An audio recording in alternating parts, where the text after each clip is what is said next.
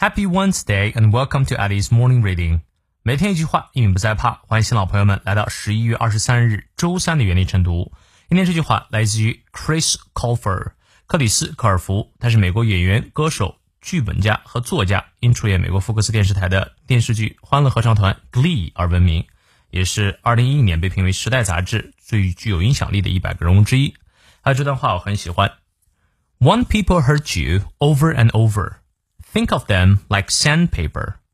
They may scratch and hurt you a bit, but in the end, you end up polished and they end up useless.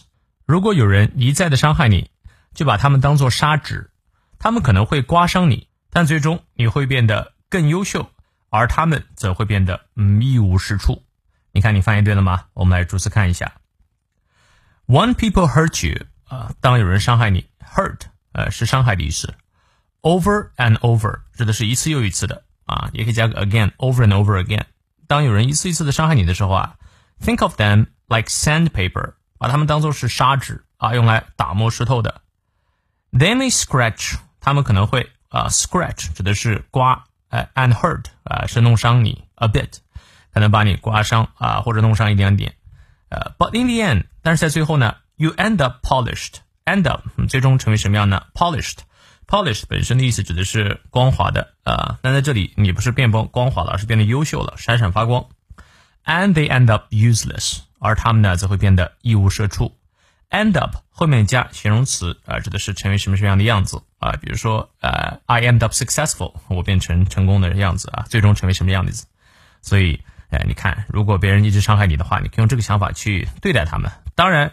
呃，别人的伤害没有办法改变，我们怎么对待别人的伤害，这是由我们自己决定的。所以，一个成熟的人会这么想。嗯，我觉得这句话说的真的很好。好，让我们来看一下其中的发音知识点。One people hurt you，重音在前，over and over，中间那个 and 几乎听不清。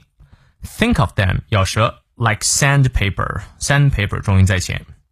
They may scratch，梅花 i 念到位，and hurt you a bit，短 e。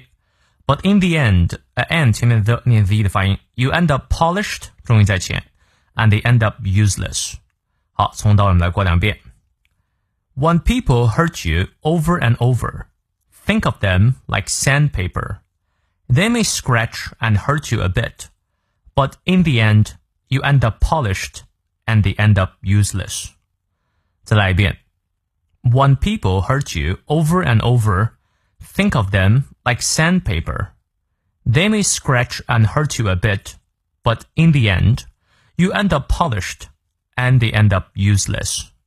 希望这段话对你有所启发。你有任何问题，我们六点半的晨读直播不见不散。See you later.